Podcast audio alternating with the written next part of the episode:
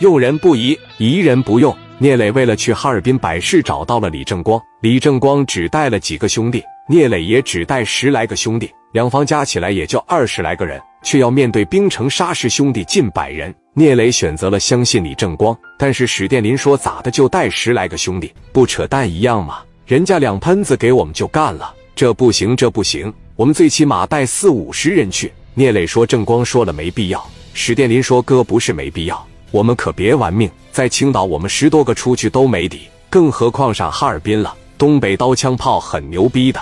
聂磊再一次强调说：“我选择相信李正光。”兄弟们无话可说了，带着怀疑，随着聂磊一起开向了冰城。李正光先到达哈尔滨，到了以后，他站在牌楼下边等着聂磊。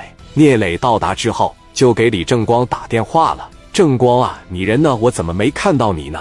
说这话的时候。只听背后传来声音：“聂磊，你回头，我在你后边呢。”聂磊一回头，看到李正光戴个帽子，捂着口罩，小霸王高泽健等四五个人也是穿着很少穿的衣服，有的戴着大墨镜，系着大围脖，与平常打扮大不相同。聂磊一看，说：“我操，你真就来了五六个呀？”史殿林说完了：“真他妈只来五六个，这太少了吧？”聂磊把电话啪的一撂，和李正光一握手，说：“呀。”然后和陈红光、朱庆华、田东旭等人打了个招呼。史殿林上来说：“郑光果真就带了这些人吗？这一共二十来个人，能行吗？”李正光说：“没有问题的。”磊哥，你给于飞打个电话，咱们先碰个面。聂磊给于飞打了电话，得知于飞在白天鹅酒店七楼七零二房间。于飞说：“哥，带多少人呀？是不是得找个能坐百八十人的房间？”聂磊说：“我这边二十来个人。”于飞一听，顿时骂了。问磊哥，我是你兄弟吗？你他妈这不废话吗？你是我飞哥，什么玩意？我是你兄弟吗？咱俩是兄弟，你带十多个人来啊！我在电话里面跟你说了，人家百八十号兄弟，家伙事也多。哥，你是不是骗我的？是不是先来十多个，后边的一百多个都在面包车里藏着？是这意思吧？一共就来二十来个人，这是是找白道了还是怎么的？没找白道啊！行行，磊哥，我多了不说，你多多少少拿我有点不当兄弟了。于飞啪的把电话挂了。于飞对张峰说：“这是啥呀？峰哥，磊哥带二十多个人来玩来了，你说这不扯淡一样吗？”聂磊说：“找个出租车带路去白天鹅酒店。”李正光说：“不用了，白天鹅酒店那是我四哥整的，整个中央大街都是我哥整的。”李正光带着一行人来到白天鹅酒店，一下车，有几个人不自觉的看着李正光，怎么这么眼熟呢？这个身影怎么这么眼熟呢？脚底下挂小铃铛的这个是谁呀？有人上来问你是李正光吗？李正光说：“不好意思，你认错人了。”小高赶快把脚上的铃铛卸了。上楼见着于飞以后，于飞数了数，完了，真带二十来个。磊哥全在这了吗？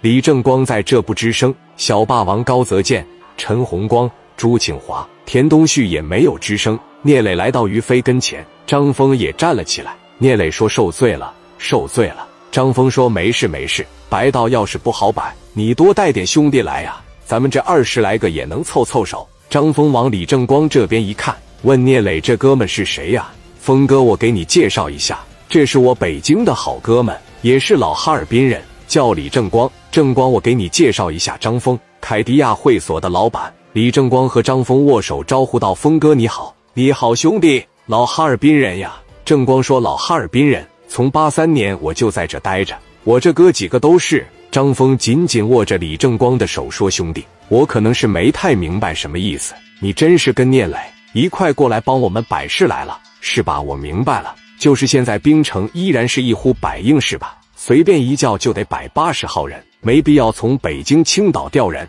是这意思吧？”正光说：“我现在在哈尔滨，我谁也不认识，我不用别人帮忙。”张峰紧握的手松开了，说：“兄弟。”不能拿咱们的生命当戏吧？谁摆事不得有个摆事的态度？你这带来五六个干啥来了？李正光呵呵一笑，田东旭啪的一站起来，你别那个什么眼看人低呀！我们就是在哈尔滨这一块玩起来的，知道吧？我们在哈尔滨待着的时候，沙刚、沙勇还是小孩呢，给小金刚一电炮，他都不敢吱声，知道吗？张峰一听说行行，我不说话了，于飞也不说了。李正光看没人说话了。说到我们这到哈尔滨了，也就别谈过去了。聂磊啊，你给沙刚和沙勇打电话，把他们叫出来。让他把所有的兄弟带上，人越多越好。让他把米拿着，让他把双份的米拿着，让他自卸一条腿过来。记住一句软话，别说，张口你就骂他。聂磊说行。